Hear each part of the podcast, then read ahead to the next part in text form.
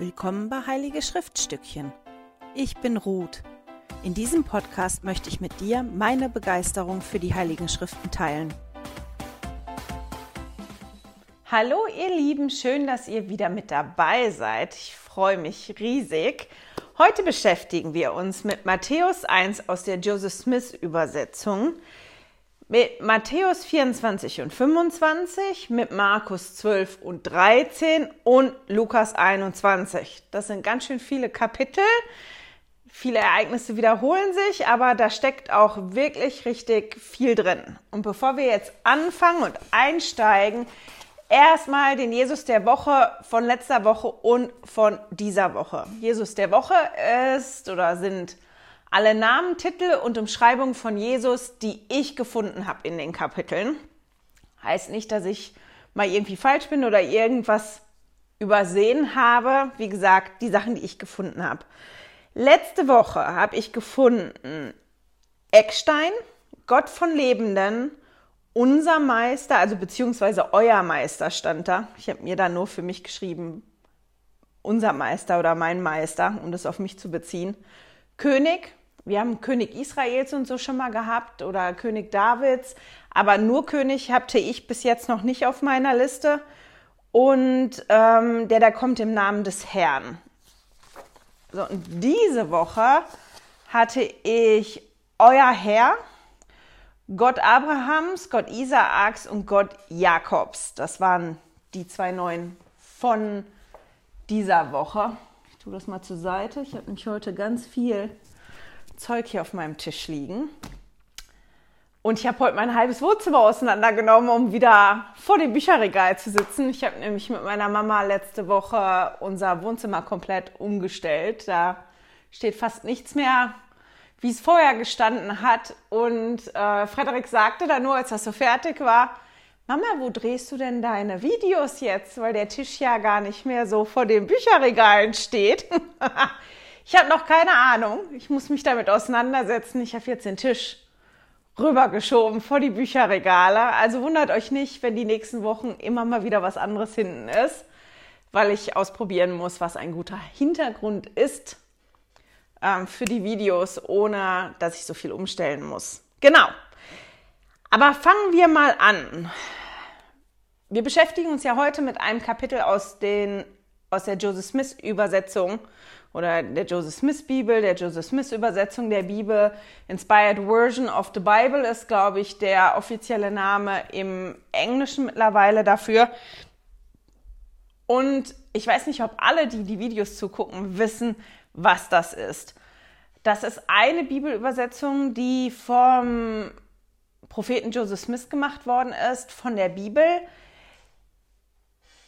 Und ähm, was das genau ist, wie die zustande gekommen ist, wie die Kirche Jesu Christi der Heiligen der letzten Tage umgeht mit dieser Bibelübersetzung ähm, und so weiter und so fort.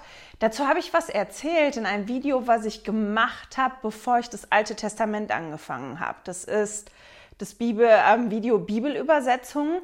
Das ist seitdem auch in jedem Newsletter drin. Also der Link zu diesem Video ist in jedem Newsletter drin.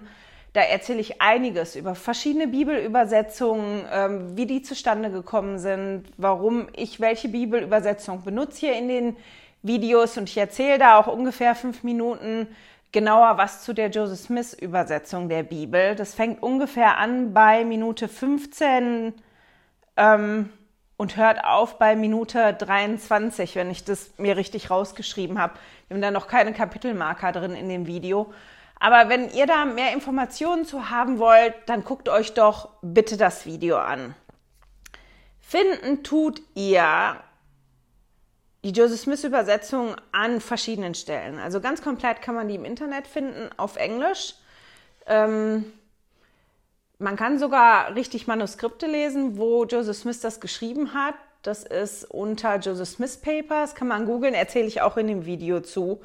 Wir jetzt für uns auf Deutsch finden das in der Dreierkombination, vor allem dieses Matthäus 1, in der Dreierkombination hinten in der köstlichen Perle drin. Man findet es in der Kirchen-App, auf der Internetseite und die Kirche hat, und das ist jetzt eine Ergänzung zu meinem Video von den Bibelübersetzungen, Die ähm, Kirchen-App, die Bibel, die in der Kirchen-App, die wird überarbeitet und da werden auch Querverweise eingebaut und da findet man auch immer mehr von der Joseph Smith Übersetzung dann, wenn es da spannende Varianten gibt oder da Dinge wirklich anders sind, dann kann man da nachgucken. So, das einfach allgemein kurz zu Joseph Smith Übersetzung. Wie gesagt, wenn ihr mehr Infos haben wollt, beschäftigt euch damit oder guckt euch mein Video an. Könnt ihr einfach Heilige Schriftstückchen, Bibelübersetzungen suchen auf YouTube, dann müsstet ihr da drauf stoßen. Ähm, die, die den Newsletter bekommen, haben das die ganze Zeit immer unten im Zusatzmaterial den Link angehangen, äh, angehangen. Den könnt ihr euch jederzeit angucken.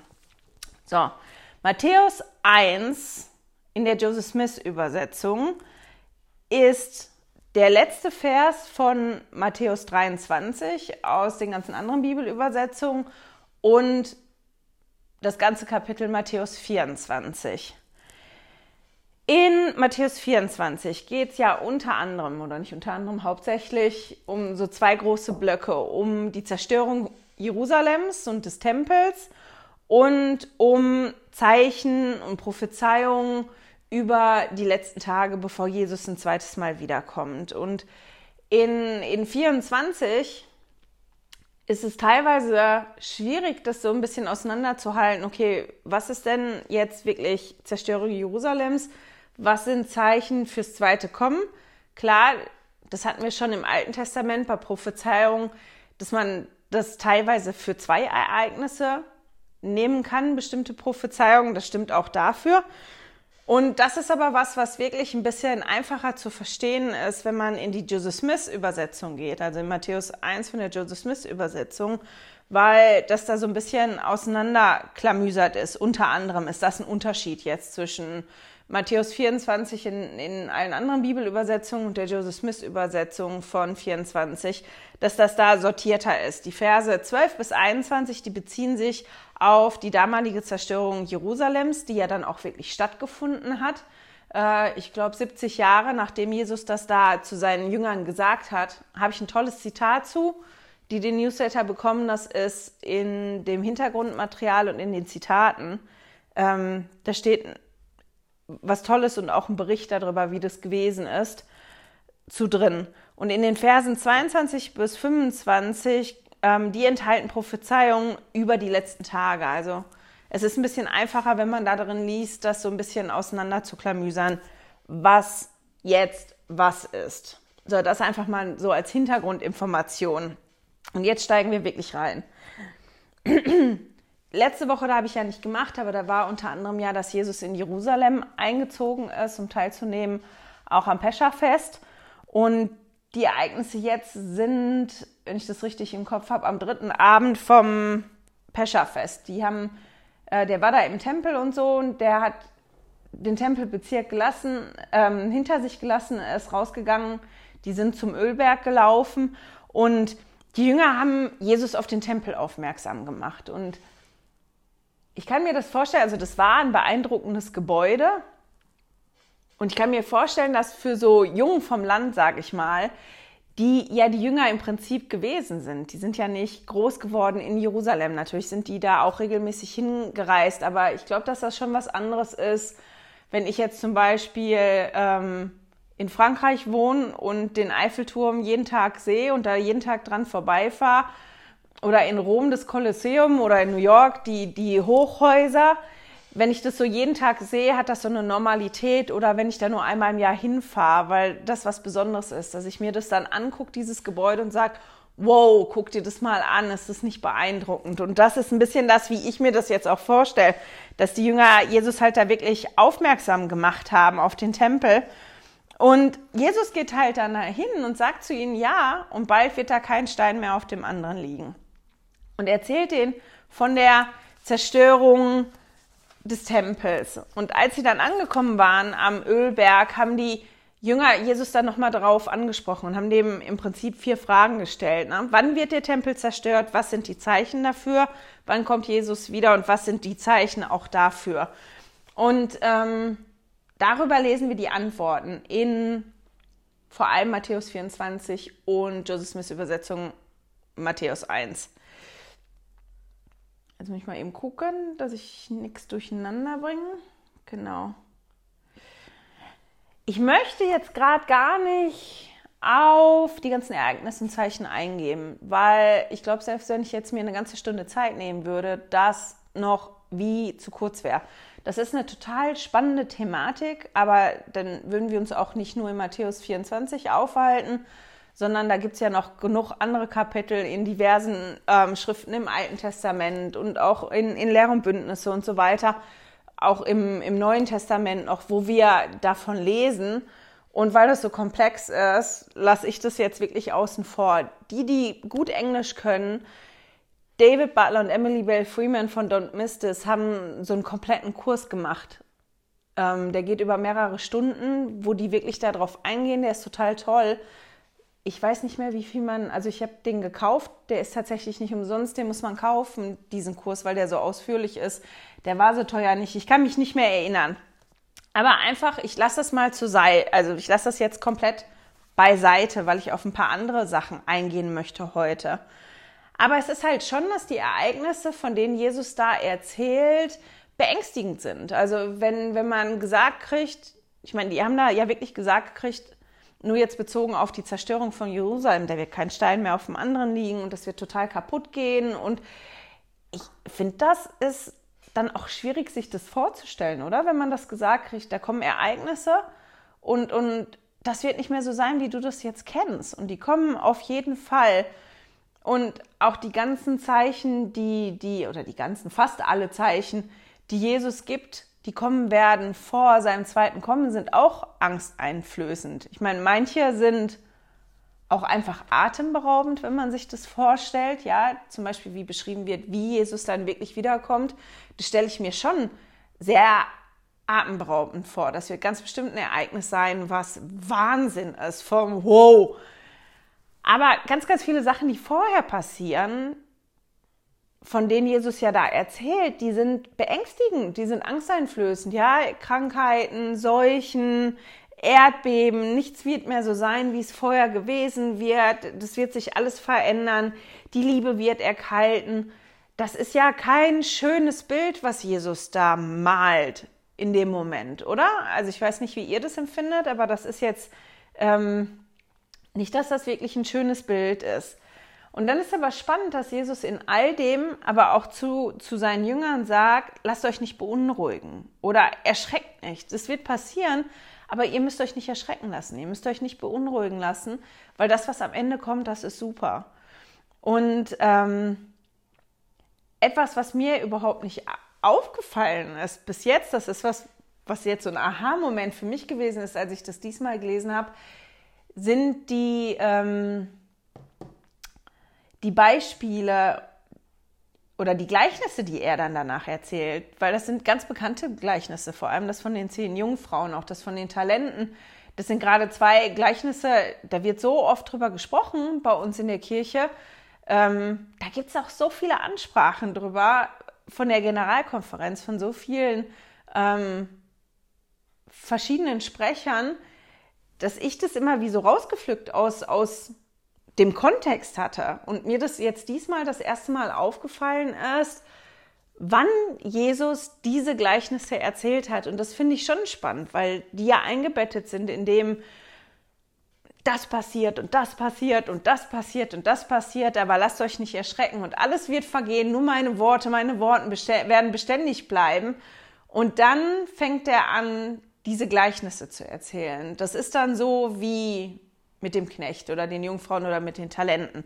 Wir gehen da gleich noch ein bisschen drauf ein, aber im Prinzip geht Jesus ja dahin und ähm, sagt seinen Jüngern und auch uns, die wir das lesen hier, das sind zwar die Sachen, die kommen, aber ihr müsst euch nicht erschrecken lassen und ich gebe euch Hilfen an die Hand und ich zeige euch, was ihr jetzt in der Zwischenzeit tun sollt, während das alles passiert, während die Welt verrückt spielt und während wir darauf zulaufen, was die Punkte sind, auf die ihr achten müsst. Und wenn ihr darauf achtet, dann kommt es gut am Ende. Und ich habe aber zwei oder ein, eins gefunden, was ich wirklich richtig toll finde dazu noch. Ich werde das auch verlinken im Newsletter. Und zwar ist das ein Video, wo Präsident Nelson von einem Ereignis erzählt, was er erlebt hat. Und das Video heißt, dem Menschen wird das Herz aussetzen. Das könnt ihr so suchen auf YouTube. Also dem Menschen wird das Herz aussetzen, Nelson, dann findet ihr das.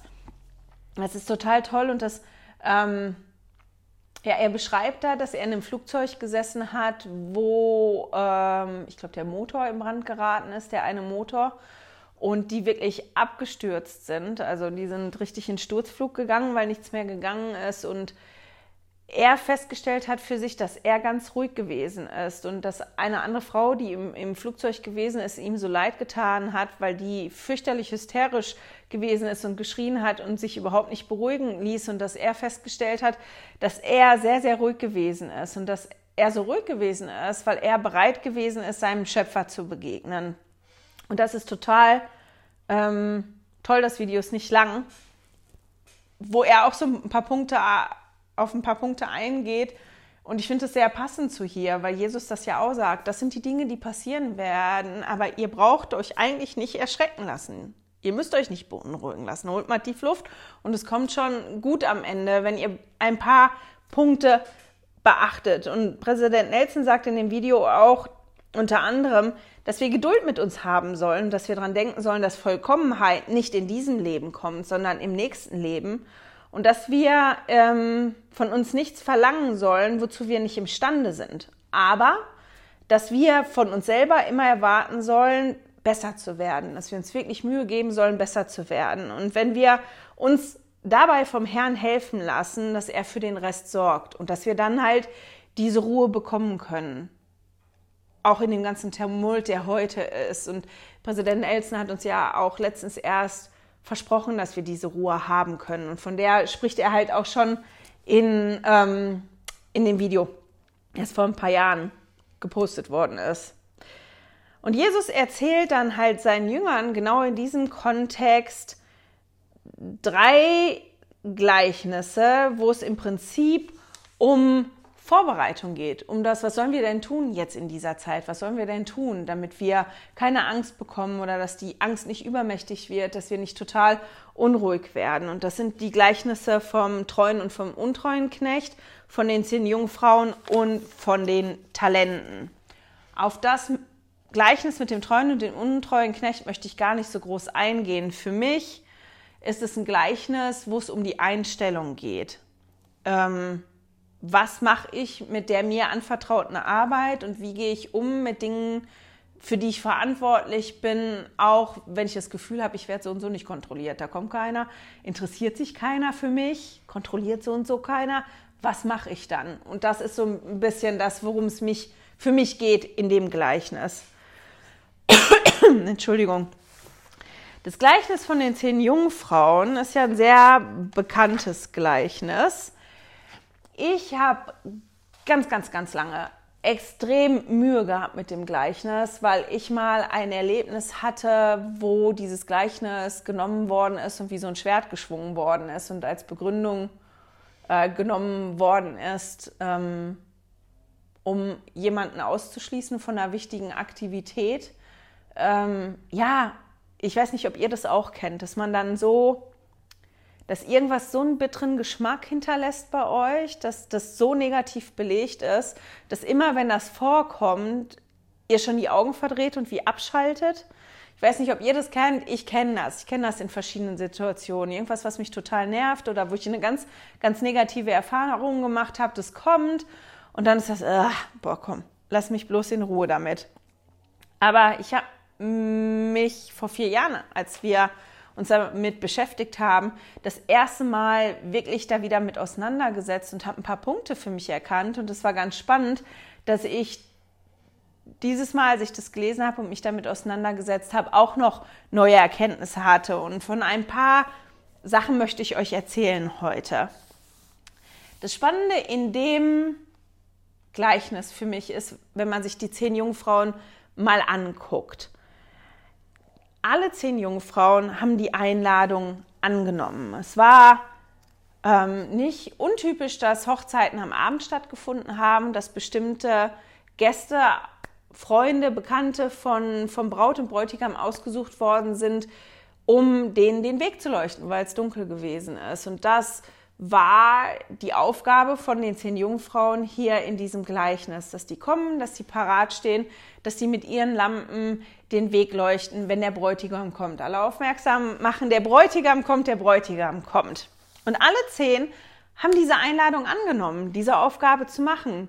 Ähm, die haben die Einladung zur Hochzeit angenommen. Die sind ja auch zur Hochzeit eingeladen gewesen. Alle zehn waren pünktlich da. Die waren alle zehn pünktlich zur Stelle alle zehn haben ihre Lampen mitgenommen. Alle, das waren jetzt nicht, ich finde manchmal, wenn darüber gesprochen wird, wird da so drüber gesprochen, als wenn fünf Christus geliebt hätten und fünf Christus nicht geliebt hätten. Aber für mich, alle zehn wussten, wozu sie eingeladen worden sind und haben das eingenommen. Die kannten den Bräutigam, die kannten wahrscheinlich auch die Braut, nehme ich mal an. Also die wussten, was da passiert. Die haben die Einladung angenommen, die waren da. Und die zehn wollten den Bräutigam willkommen heißen. Deswegen waren die ja da. Die wollten ihre Aufgabe erledigen. Und weil der Bräutigam so lange hat auf sich warten lassen, sind auch alle zehn eingeschlafen. Also wir haben, dass da ganz viel gleich ist bei allen zehn. Und der einzige Unterschied zwischen den zehn war, dass fünf noch mehr Öl mitgebracht haben und fünf nicht. Und ich finde es spannend, ich habe nämlich dieses Mal ein Zitat gefunden von Präsident Kimball, wo er auch sagt, die, die fünf Jungfrauen, die törichten Jungfrauen, waren ja nicht abgeneigt, Öl zu besorgen. Als die fünf Jungfrauen dann festgestellt haben, okay, der Bräutigam kommt da jetzt, wir sind eingeschlafen und wir haben zu wenig Öl, das, unsere Lampen gehen aus.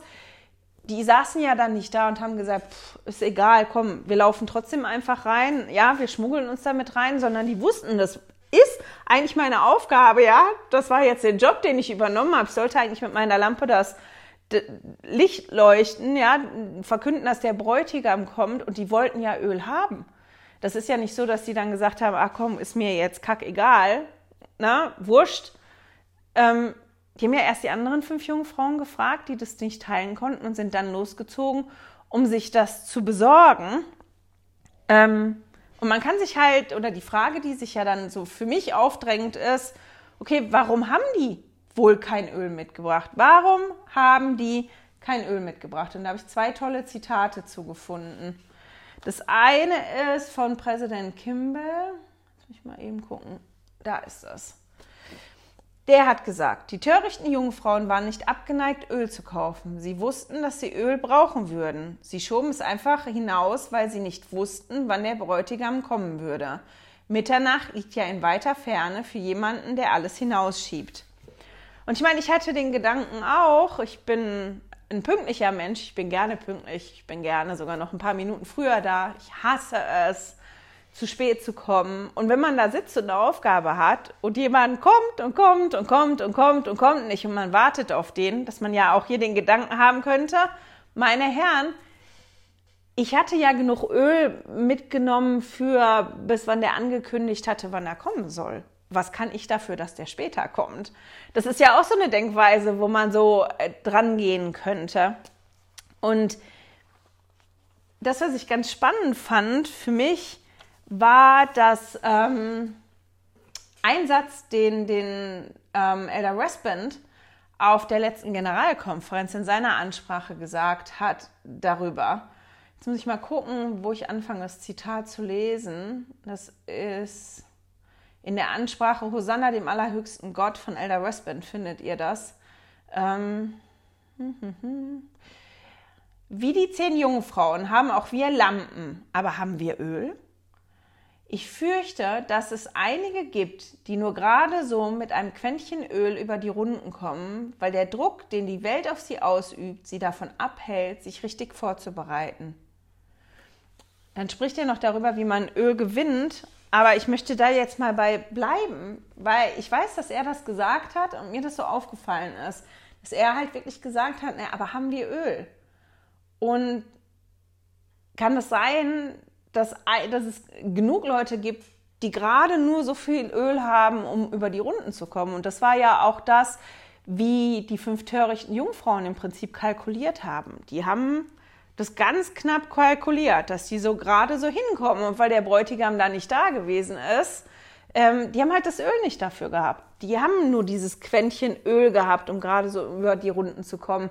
Und wenn man das hat, dann wird es halt schwierig, wenn das nicht so läuft, wie man das gedacht hat, wenn man da nicht darauf vorbereitet ist. Und ich habe ja so eine kleine Studiengruppe mit ein paar fantastischen Frauen und wir haben gesprochen über die Ansprache von Alda Westband und unter anderem auch über, über dieses Quäntchen Öl und dass viele von uns sich da wiederfinden können, dass wir gerade nur, dass wir das Gefühl haben, dass wir nur so ein Quäntchen Öl haben, mit dem wir gerade so laufen, dass es gerade irgendwie ähm, so funktioniert. Und ich weiß, dass ich so das Gefühl hatte, ich bin so ein Typ, wenn wir jetzt mal bei dem Bild mit dem Öl bleiben, ich hätte einfach am liebsten Kanister. Ich organisiere mir diesen dicken, fetten Kanister Öl, den schleppe ich mit, den habe ich dabei und wenn ich es dann brauche, fülle ich auf und gut ist. Ich habe den Job, ich erledige den Job, der Job ist fertig, wunderbar. Und das aber die Problematik ja ist, dass das nicht so funktioniert. Das ist ja etwas, was dann auch gebraucht wird. Das ist ja nicht ein Gut, dieses Öl, Lampenöl. Wenn man eine Lampe benutzt, verbraucht man ja das Öl. Und das heißt, man muss das, das ist was, was man immer wieder tun muss. Das ist so was Wiederkehrendes. Und das fängt dann an, so ein bisschen anstrengend zu werden. Und auch wenn wir ja immer lernen, dass man dieses Öl, worum es hier geht, in dem Gleichnis nicht teilen kann, dass sich für uns es trotzdem manchmal so anfühlt, als würden wir das halt trotzdem teilen. Als würde ich mein Öl teilen mit, mit meinen Kindern und mit meinen Liebsten. Und ich finde, ein Teilstück ist das auch so, zumindest wenn die Kinder ganz klein sind, dass man das teilt oder dass man zumindest das Licht in seiner Lampe teilt, bis die Kinder selber ihre Lampe haben und ihre Lampe halten und bis wir denen herbeigebracht haben, wie wichtig das ist, das Öl zu organisieren und das da drin zu haben. Und wenn es mal nicht so funktioniert, ja, dann springen wir ein und machen das. Dass sich das schon so anfühlt und dass wir vielleicht manchmal so beschäftigt damit sind, anderen zu helfen, das Öl aufzufüllen oder ich meinen Kindern zu vermitteln, wie wichtig das ist, dass die ihr eigenes Öl sammeln und dass die das dabei haben, ähm, dass ich das vergesse oder vor mich herschiebe, weil ich auch so müde und so erschöpft bin, mich um mein eigenes Öl zu kümmern. Und ich vergesse, dass ja jeder geistige Nahrung braucht, heißt ich auch. Also ich auch. Und wenn ich mein Öl nicht habe, ich meine geistige Nahrung nicht habe, das auch extrem schwierig dann wird für mich, mich um andere zu kümmern oder die Aufgabe, die ich dann bekomme, auch zu erledigen, weil ich selber immer nur mit so einem, wie hat der das gesagt, der Elder Westbind, mit einem Quäntchen Öl über die Runden kommen. Wenn ich das selber immer habe, dann ist das auch so anstrengend, weil ich ja wie keine Reserve habe. Ich weiß ja nicht, wie ihr das ähm, so macht im Alltag. Ein Beispiel, was mir eingefallen ist, ist vielleicht ein bisschen schräges Beispiel. Aber wir haben halt nur eine Mietswohnung und nur so einen kleinen Gefrierschrank im Kühlschrank drin. Wir haben zwar hinten so einen, so einen Raum, Redui heißt das hier, ähm, in der Schweiz, wo, wo Staubsauger und fragt mich nicht, was steht. Aber ich mag den Gefrierschrank da nicht drinstehen haben, weil der wird zu viel Platz wegnehmen. Das heißt, unser Gefrierschrank steht unten in unserem Keller. Wir müssen halt immer runtergehen. Und ich habe das ganz oft gehabt, dass irgendwie Sachen wie in Vergessenheit geraten sind im Gefrierschrank und die dann wirklich schlecht geworden sind. Auch Dinge im Gefrierschrank können schlecht werden. Ähm, oder dass ich gedacht habe, da wäre irgendwas drin und das dann kochen wollte und das war gar nicht da. Und das hat mich so genervt, dass ich total begeistert war, als ich eine Gefrierschrank-App gefunden habe. Man packt halt jeden Artikel, den man dann in seinem Gefrierschrank hat, in diese App rein. Ähm, die bekommen einen Code. Das wäre dann auch sinnvoll, das draufzuschreiben, weil wenn ich mehrere Suppen habe oder was weiß ich was, Brote, dass ich auch genau weiß, welches Brot ist welches und wie lange ist es da schon drin und wie lange ist es noch haltbar.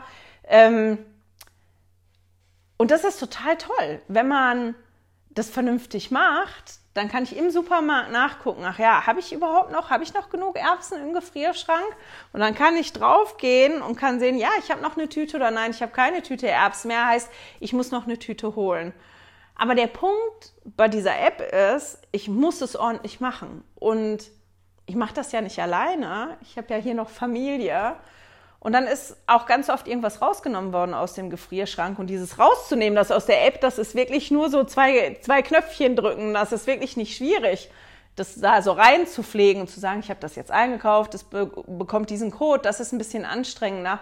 Und das ist so schräg gelaufen, dass das hinten und vorne nicht mehr funktioniert hat. Und ich war dann wirklich stinkig. Und als ich mich jetzt die Woche beschäftigt habe mit dem Gleichnis, mit dem Öl, habe ich gedacht, das ist wie mit meiner Gefrierschrank-App das ist sowas, ähm, was total hilfreich ist, was einem das Leben erleichtert, aber nur, wenn man das kontinuierlich und richtig macht. Wenn man das vergisst, hat man auf einmal doch Lebensmittel im Gefrierschrank drin rumfliegen, äh, die nicht auf der App sind. Und wenn ich dann nicht wirklich gucke, dann werden die dann doch schlecht. Oder ich denke, ich habe noch Erbsen, weil die auf meiner App drauf sind und gucke dann nach und die Erbsen sind gar nicht da, weil irgendjemand vergessen hat, halt drauf zu drücken und zu sagen, so, die Erbsen sind jetzt nicht mehr drin. Und ein bisschen ist das auch so mit all den Dingen, die wir so tun sollen im Evangelium, mit dem Öl, das wir sammeln sollen. Das ist so was, was so kontinuierlich stattfinden muss. Und manchmal vergesse ich das, dass es ja hier auf der Erde darum geht, wer ich werde. Also es geht darum, wer wir werden, dass wir unser Potenzial nutzen, dass wir uns entwickeln und dass wir werden, sage ich jetzt einfach mal so. Und das ist halt dann auch das Problem und deswegen konnten die fünf Jungfrauen, die Öl mitgebracht haben, das Öl auch gar nicht teilen mit den anderen, weil ich nicht das teilen kann, wer ich durch meine Erfahrung geworden bin. Ich kann schon dann meine Talente, die ich mir angeeignet habe und so teilen und da helfen, aber die Person, die ich geworden bin, durch die Erfahrungen, die ich gemacht habe, durch die Arbeit, die ich da reingesteckt habe, durch die Mühe, die das auch gekostet hat, durch all die Dinge, die ich erlebt habe, das ist was das kann ich nicht teilen. Und, und das ist ein bisschen das, worum es auch geht. Ich finde, für mich ist das Gleichnis von den Jungfra zehn Jungfrauen auch ein Gleichnis über den persönlichen Zustand. Dass es darum geht, wie ist denn mein Zustand? Wie viel Öl habe ich denn da in meiner Lampe? Habe ich Öl? Habe ich nur dieses Quäntchen Öl? Und woran liegt das, dass ich nur so ein bisschen Öl da drin habe, wenn ich nicht genug ähm, Öl habe? Ich lasse jetzt mal das Ganze aus mit, was ist das Öl eigentlich? Das könnte ewig gehen. Was Spannendes zum Nachschlagen ist in Lehre und Bündnisse 45 die Verse 56 und 57. Wenn ihr wollt, könnt ihr ja da mal nachschlagen. Ich möchte aber noch einen anderen Aspekt mit euch angucken. Und zwar der Moment, als der Bräutigam da wirklich gekommen ist. Der Bräutigam ist ja dann gekommen und der hat dann die Türe geschlossen und als die anderen, die losgezogen sind, um das Öl zu kaufen, gekommen sind und, und darum gebeten haben, dass ihnen aufgemacht wird und dass die reingelassen werden, lesen wir halt in, in Matthäus 25, Vers 12. Er aber antwortete und sprach, wahrlich, wahrlich, ich sage euch, ich kenne euch nicht. Wie findet ihr, klingt das? Ein bisschen hart, oder? Wie würdet ihr euch denn fühlen, wenn das so ist? Ja, ihr seid da, ihr seid dann losgezogen. Okay, ich brauche das Öl, ich organisiere mir das noch irgendwie. Das war ganz bestimmt anstrengend. Ich stehe jetzt da. Hallo, ich bin da, ich hab's, lass mich rein. Ich kenne dich nicht. Das ist schon, oder? Dass das, wow, das ist ähm, im ersten Moment ganz schön hart. Aber im Prinzip, wenn man sich das mal anguckt, die fünf waren nicht da um ihre Aufgabe zu erfüllen. Die waren nicht da, um der Begleiter von der Braut oder vom Bräutigam zu sein. Die waren nicht da, um den Weg zu leuchten. Die haben sich nicht so gut vorbereitet, dass die Aufgabe, ja, zu der sie eingeladen gewesen sind, die haben ja die Einladung angenommen, die konnten die Aufgabe nicht erfüllen, weil die nicht gut genug darauf vorbereitet gewesen sind. Und das ist eine Änderung, die ich total toll finde in der Joseph Smith Übersetzung. In der Joseph Smith Übersetzung zu Matthäus 12, äh, 25, Vers 12. Da steht nämlich dann, Amen, ich sage euch, ihr kennt mich nicht. Also statt ich kenne euch nicht, ihr kennt mich nicht. Wenn man das liest, was ändert sich dadurch? das ist schon nochmal so äh, die andere Seite von der Medaille, oder? Dieses, ihr kennt mich nicht. Vielleicht, wenn die fünf Jungfrauen den Bräutigam richtig gekannt hätten, hätten die gewusst, der ist immer ein bisschen spät dran. Also ich weiß ja nicht, wie das bei euch ist, aber Leute, die ich gut kenne, ich weiß, welche Leute pünktlich sind und welche Leute spät dran sind. Und ich weiß auch meistens, wie spät bestimmte Leute dran sind. Ich weiß sogar, welche Leute immer früher da sind und dann auch früher klingeln. Und wenn die eingeladen sind, weiß ich, ich muss früher fertig sein, weil die eine Viertelstunde oder 20 Minuten oder sogar eine halbe Stunde früher klingeln und dann schon auf einmal da sind. Das ist das, wenn ich Menschen kenne, ja, kann ich besser damit umgehen. Und ich finde, wenn man dieses betrachtet, ihr kennt mich nicht, dann kann man ein bisschen besser erkennen, dass es auch hier geht um unsere Beziehung zu Jesus weil er steht ja für den Bräutigam, der kommt da und sagt, ihr kennt mich nicht. Und das ist ja das. Was ist denn das Öl? Das sind ja die Sachen, ne? Wahrheit empfangen, den Heiligen Geist als Führer haben, mich nicht täuschen lassen.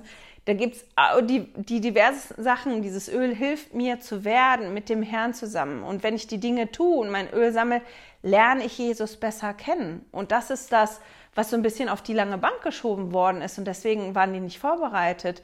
Und deswegen stimmt das dann. Ihr kennt mich nicht.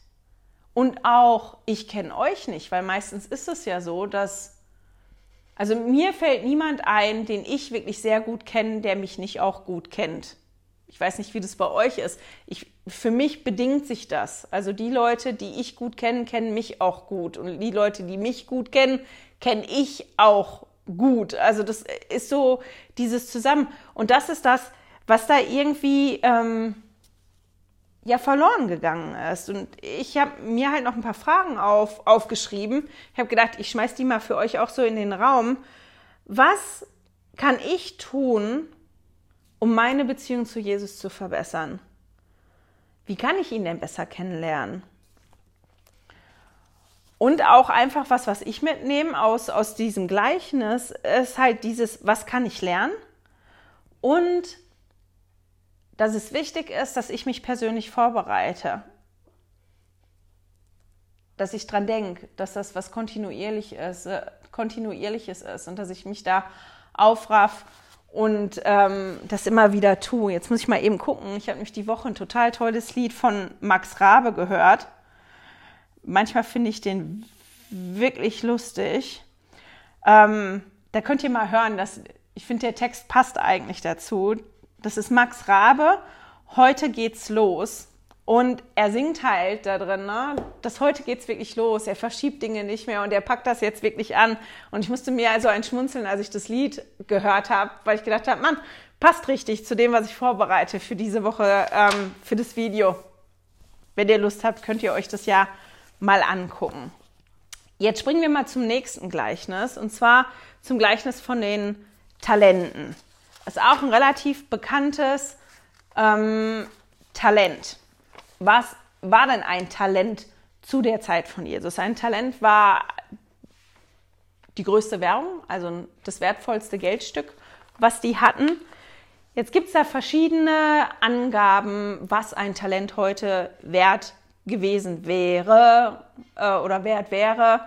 Ähm, ich habe so eine Tabelle, die, das kann man auch googeln und nachgucken. Das ist, dass ein Talent ungefähr 6000 Denare gewesen sind. Man sagt, dass ein Denar irgendwie 15 bis 25 Euro gewesen sind. Ähm, aber dass das wichtig ist, ist, ähm, dass ein Denar die gängige der gängige Tageslohn gewesen ist. Ein Denar war ein gängiger Tageslohn für so, so einen normal verdienenden, nicht einen richtig gut verdienenden und nicht einen ganz armen, aber für so einen, so einen verdienenden. Das war so der Tageslohn. Und ähm, ein Talent waren 6000 Denare. Das heißt, ähm, jetzt muss ich mal gucken, dass ich nicht, genau, ein Denar ist ein Tageslohn. Ein Talent sind 6000 Denare. So, und wenn man jetzt diese 6000 das ausrechnet, dann sind 6000 Denare der Gegenwert gewesen von 16 Jahre Tageslohn bei 365 Tagen Arbeit pro Jahr. Heißt ohne Urlaub, ohne einen freien Tag, 16 Jahre arbeiten. Der Lohn für 16 Jahre Arbeit. Das heißt, warum erzähle ich das? Einfach damit ihr mal ein Gefühl davon kriegt in dem Gleichnis, um was es da geht. Es geht darum, dass der Herr seinen Dienern etwas wirklich Kostbares anvertraut. Ein, weil man hört so ein Talent und, und man kann da nichts mit anfangen. Aber das war etwas von wirklich großem Wert, was er seinen Dienern, seinen Knechten anvertraut hat. Der Mann ging halt auf Reisen, vertraute seinen Dienern dieses wirkliche Vermögen an. Und ich habe mich halt gefragt, okay, wie würde ich mich denn fühlen, wenn ich jetzt der Diener, wir gehen mal jetzt von dem Diener aus, der nur ein Talent gekriegt hat, in Anführungsstrichen nur, ne? Ähm, wie würde ich mich denn fühlen, wenn ich den Gegenwert, kann ja jeder mal für sich selber machen. Was verdient ihr im Jahr und dann multipliziert das mal mal 16. Ähm, wir tun jetzt mal so, als wenn Urlaubstage und Wochenenden und so kein, keine Rolle spielen, aber einfach mal, damit ihr so einen Wert habt für euch. Ja, euren Jahreslohn mal 16. Und jemand gibt euch diese Summe Geld und sagt, ich möchte, dass du dich darum kümmerst, um ähm, dieses Geld. Warte mal eben. Jetzt muss ich mal eben gucken nach der Formulierung, damit ich nichts, ne? Ähm, Falsches erzähle gleich.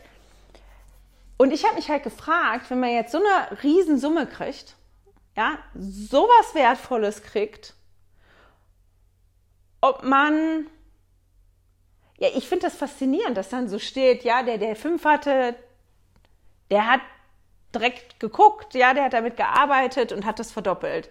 Der, der Zweier hatte, der jetzt auch direkt verdoppelt. Und ich habe immer geschmunzelt über den einen und habe gedacht, meine Güte, warum hat er das verbuddelt, bis mir mal aufgegangen ist, wie wertvoll das ist. Und ich gedacht habe bei mir, naja, wenn man sowas Wertvolles anvertraut kriegt, dann kann man schon irgendwie wie erstarren, oder nicht? Und sich mal die Frage stellen, ist Verbuddeln nicht doch irgendwie eine Option? Ja, wenn ich wirklich so eine sichere Stelle habe, da ist das dann sicher, das liegt da und ja, ich weiß, da liegt das und ich kann das nicht verlieren und es kann nicht weniger werden und ich kann zumindest das einfach so wieder zurückgeben. Ähm, weil der Diener ist ja jetzt zumindest nicht hingegangen und hat das verprasst oder das für irgendwas Schlimmes ausgegeben. Der hat schon geguckt, okay, was kann ich damit machen, damit das, ja, damit das nicht verloren geht und damit ich das, was ich bekommen habe, auch wieder zurückgeben kann. Ich weiß, dass wenn wir in der Sonntagsschule oder in der Kirche generell sprechen über dieses Gleichnis, dass oft Talente genommen werden. Dass es dann halt wirklich um unsere Talente und so geht. Das ist auch immer ein spannender Ansatz. Aber den besten Ansatz, um für mich das Talent, äh, das Gleichnis anders zu verstehen, das war tatsächlich etwas, was Emily Bell Freeman vor vier Jahren erzählt hat, als es gegangen ist um dieses Gleichnis. Das war was, was sie und ihr Mann hatten die haben das auch so ein bisschen umge also umgebaut, nicht, die haben ein anderes Bild dafür genommen. Und die hat das dieses Jahr auch wieder erzählt. Und ich fand das so gut, weil mir das so geholfen hat. Und die nennt dieses nämlich nicht mehr das Gleichnis vom Talent, sondern das Gleichnis von Hühnern. Und das war irgendwie die Situation, wenn ich das jetzt richtig zusammenbekomme, dass ihr Mann ein Thema übers Betreuen, eine Klasse übers Betreuen geben sollte und dass er das Gefühl hatte, er soll dieses Gleichnis von den Talenten nehmen. Und dass sie gesagt hat, nee, das passt nicht. Also geh mal und knie dich mal hin und such was anderes raus, weil das Gleichnis von den Talenten, das hat mit Betreuen, also mit Heimlernen damals, ähm, hat das nichts zu tun, mach mal. Und der kam zurück und sagt, nee, ich habe das Gefühl, ich soll das nehmen, ich soll darüber sprechen. Und die beiden haben sich dieses Gleichnis dann wirklich nochmal durchgelesen.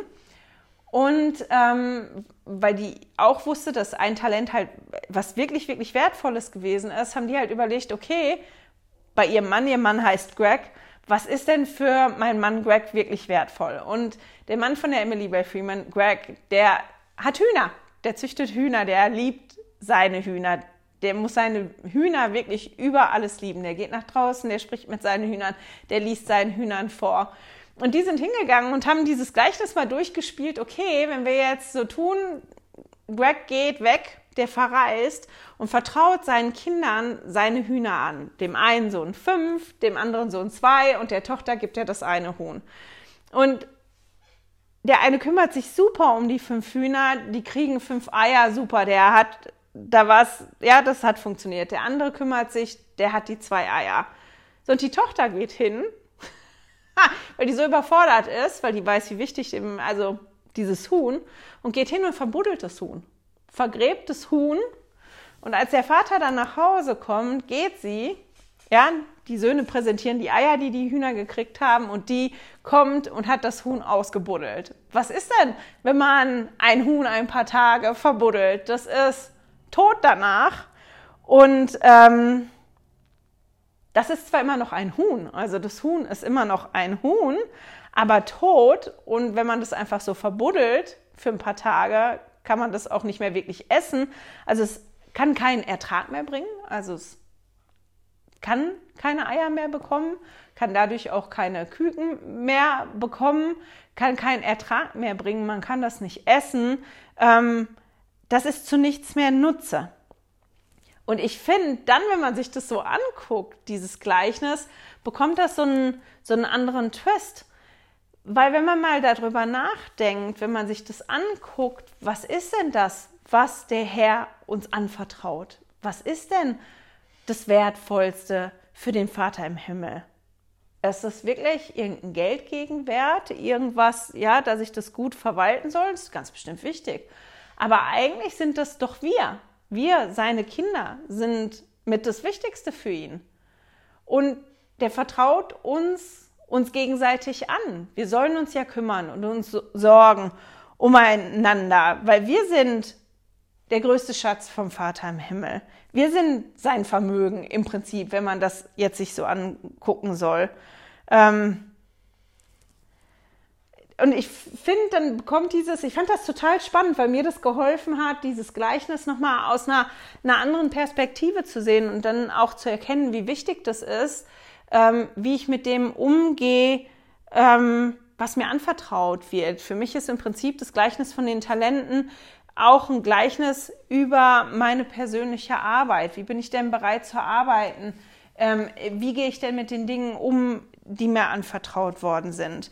Wenn man sich dann ganz am Ende oder am Ende sich das anguckt von Matthäus, in Matthäus 25, die Verse 24 und 25, ähm, er trat aber auch herbei, der das eine Talent empfangen hatte und sprach, Herr, ich kannte dich, dass du ein harter Mann bist. Du erntest, wo du nicht gesät hast und sammelst, wo du nicht ausgestreut hast. Und ich fürchtete mich und ging hin und verbarg dein Talent in der Erde. Siehe, da hast du das deine. Und ich habe mich halt jetzt gefragt, als ich das gelesen habe, ist das der Jesus, den ich kenne? Und kannte der Diener Jesus überhaupt? Kannte der seinen Herrn da überhaupt? Ähm, ist das der Herr? Weil der Herr ja dann auch zu, zu den Knecht sagt, in dem wärst du wenigstens hingegangen und hättest das Talent dem anderen gegeben. Der hat da, weiß, oder nicht dem anderen, äh, zu zu Bank gebracht, dass da Zinsen gekommen wäre, dass da gearbeitet wäre, aber selbst darauf, der wollte das nicht. Ich habe Angst vor dem, der ist so streng, der macht das so und so. Und ich habe, bei mir kam wirklich die Frage, kannte der überhaupt Jesus? Und ich frage mich, ähm, ist jetzt eine Frage, die ich, ist einfach eine Frage, die jetzt so aufgetaucht ist die Woche, auch bei mir in dem Zug nochmal. Ähm, wenn ich Jesus wirklich kennenlerne, hilft mir das dann dabei, mich besser um andere zu kümmern? Mich überhaupt zu kümmern, mich um mich selber auch zu kümmern, um mich selber und um, um andere zu kümmern. Hilft mir das denn dabei? Ich glaube schon, aber ich habe gedacht, ich stelle die Frage auch mal so in den Raum, weil ich das interessant gefunden habe, von den Gedankengängen her. So, jetzt haben wir ja so die, die drei Gleichnisse ähm, gehabt, wo es im Prinzip um Vorbereitung gegangen ist. Wie ist mein persönlicher Zustand? ähm, wie gehe ich mit Arbeit um, ja, wie gehe ich mit dem um, was mir anvertraut wird. Das äh, sind so vorbereitende ähm, Momente. Und dann kommt ähm, bei mir steht drüber ähm, die Endzeitrede, das Gericht. Das sind so die, die Überschriften, die man dann hat. Und es geht darum, wenn dann ähm, das Ende kommt. Und das ist eigentlich ich habe erst gedacht, das ist auch ein Gleichnis. Ist das auch? Man könnte auch das Gleichnis vom Weltgericht sagen. Dann wäre das das äh, Gleichnis von den Schafen und den Böcken. Aber eigentlich ist das fast wie kein Gleichnis, weil der sagt das zwar, das Weltgericht, das ist dann, irgendwann kommt die Zeit, da findet das statt. Da werde ich gucken, wie habt ihr das denn gemacht? Und dann wird aufgeteilt. Auf die einen Seite kommen die einen und auf die andere Seite kommen die anderen. Und dann ist Jesus aber sehr klar da drin und das finde ich schon spannend. Der ist ganz klar da drin, dass er sagt, was ist denn das, wonach ich nachher gucke? Was ist denn das, nachdem ihr beurteilt werdet ganz am Ende? Ja, auf der einen Seite und auf der anderen Seite. Und dann ist das, dass ähm, die auf der rechten Seite die sind, die gesegnet werden und das Reich in Besitz nehmen. Und auf der linken Seite sind die, die verflucht werden und verstoßen werden. Und Jesus sagt halt, warum? Warum die einen auf der einen, auf der einen Seite durften und die anderen auf die andere Seite. Ähm, jetzt muss ich mal gucken, wo das ist. Hm, ab 35, also Matthäus 25, 35.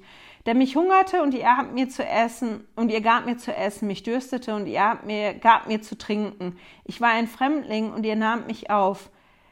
Nackt und ihr bekleidet, ähm, ich war nackt und ihr bekleidet mich. Ich war krank und ihr besuchtet mich. Ich war im Gefängnis und ihr kam zu mir. Ähm, und dass die dann fragen, aber Moment mal, wir haben dich ja gar nicht gesehen. Wann warst du denn da? Wann warst du denn hungrig, durstig, nackt? Wann hast du, ja, wann warst du ähm, im Gefängnis?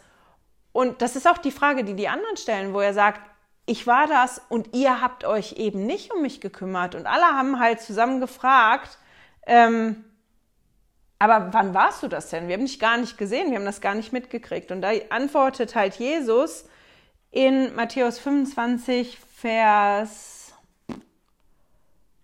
40, wahrlich, ich sage zu euch, was ihr einem dieser meinem geringsten Brüder getan habt, das habt ihr mir getan. Oder in der Einheitsübersetzung stand, glaube ich, was ihr für einen meiner geringsten Brüder getan habt, das habt ihr mir getan. Und das sind halt die Sachen, worauf Jesus guckt. Was habe ich denn gemacht? Wie bin ich denn mit denen umgegangen? Die Hunger hatten, die Durst hatten, die Hilfe brauchten. Ja, in welcher, in welcher Art und Weise habe ich mich gekümmert und wo habe ich mich halt nicht gekümmert? Und wenn ich mich nicht gekümmert habe, warum habe ich mich nicht gekümmert? Ich glaube, dass das schon auch eine Rolle spielt. Weil, wenn ich mal wieder zurück zu dem Öl gehe, wenn ich so gelaufen bin, dass ich total leer bin und mir selber nicht mehr leuchten kann und gar nichts und ich vergessen habe, ja, auch nach mir selber zu gucken, dann ist es auch wirklich schwierig, nach den anderen zu gucken. Deswegen wird ja gesagt, du sollst deinen Nächsten lieben wie dich selbst oder wie ich dich geliebt habe. Das ist ja immer mit so einem Zusatz da drin. Aber dass Jesus hier halt schon sagt, das ist das, wonach ich gucken werde. Und er sagt dann halt auch zu denen, die das nicht getan haben, ne? was für in, in Vers 45 ist das, ähm,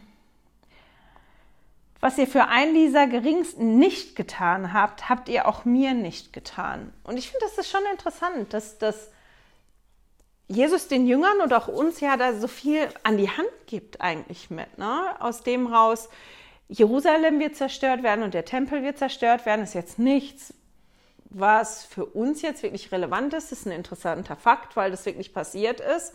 Aber dass er auch spricht von den ganzen Dingen, die, die, ähm,